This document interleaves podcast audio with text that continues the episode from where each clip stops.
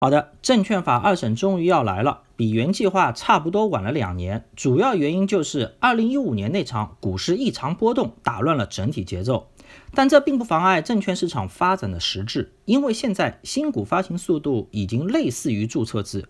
用人大代表吴晓玲的话来说，两者唯一差别就看到底是监管当局控制发行节奏和规模，还是交给市场做。而我认为，今年另一个看点更值得关注，那就是人大代表中泰证券董事长李伟表示，建议放开对证券从业人员买卖股票的限制。刚去证券业协会官网上查了一下，目前在册人数，证券经营类机构就有三十四点九万人，这还不包括证券法所规定的证券交易所、登记结算公司，甚至证监会等公职人员。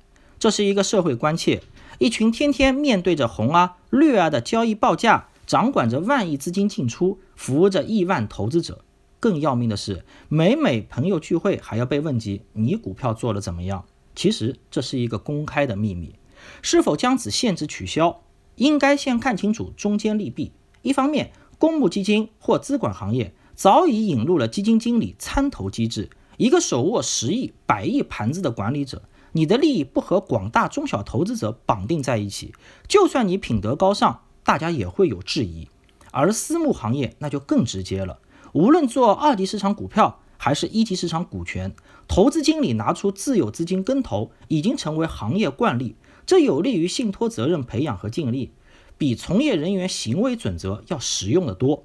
另一方面，证监会、交易所、结算公司这类监管公职机构的确不能涉足。记得两年前在给有关方面新员工培训时，我就向年轻的精英们开诚布公地说道：“你们将会是离信息最近的人。”我们都在倡导保护投资者利益，归根结底，这就是一个输和赌的问题。各地稽查从业人员炒股，其结果就是明的变成了暗的，手法换了，但实质一点没变。如果工作人员都变成纸上谈兵的将军，那普通投资者在股市里就真的变成裸泳者，得不到个股咨询，得不到专业指导。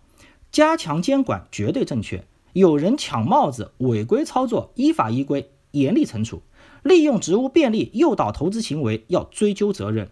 而现在行业内已经出现了逆潮流而动，业务能力不强的人，借助于合规打击创新干事的人。不愿意花时间提升专业能力的人，打着有违规嫌疑，更好的享受生活。长此以往，或将影响我国金融人才储备。